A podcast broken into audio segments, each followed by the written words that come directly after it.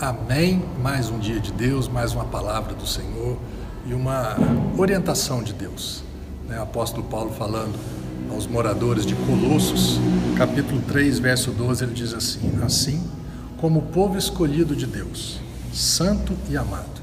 Então fomos separados, fomos escolhidos, separados e amados pelo Senhor.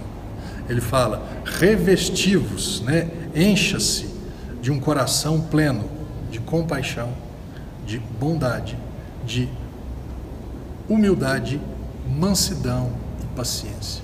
Isso daqui eu estou pregando para mim, viu? Não é só para você não.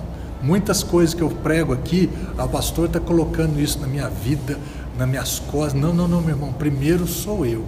Isso daqui é algo que eu preciso ter, cuidar, zelar sempre, para que não exista, né?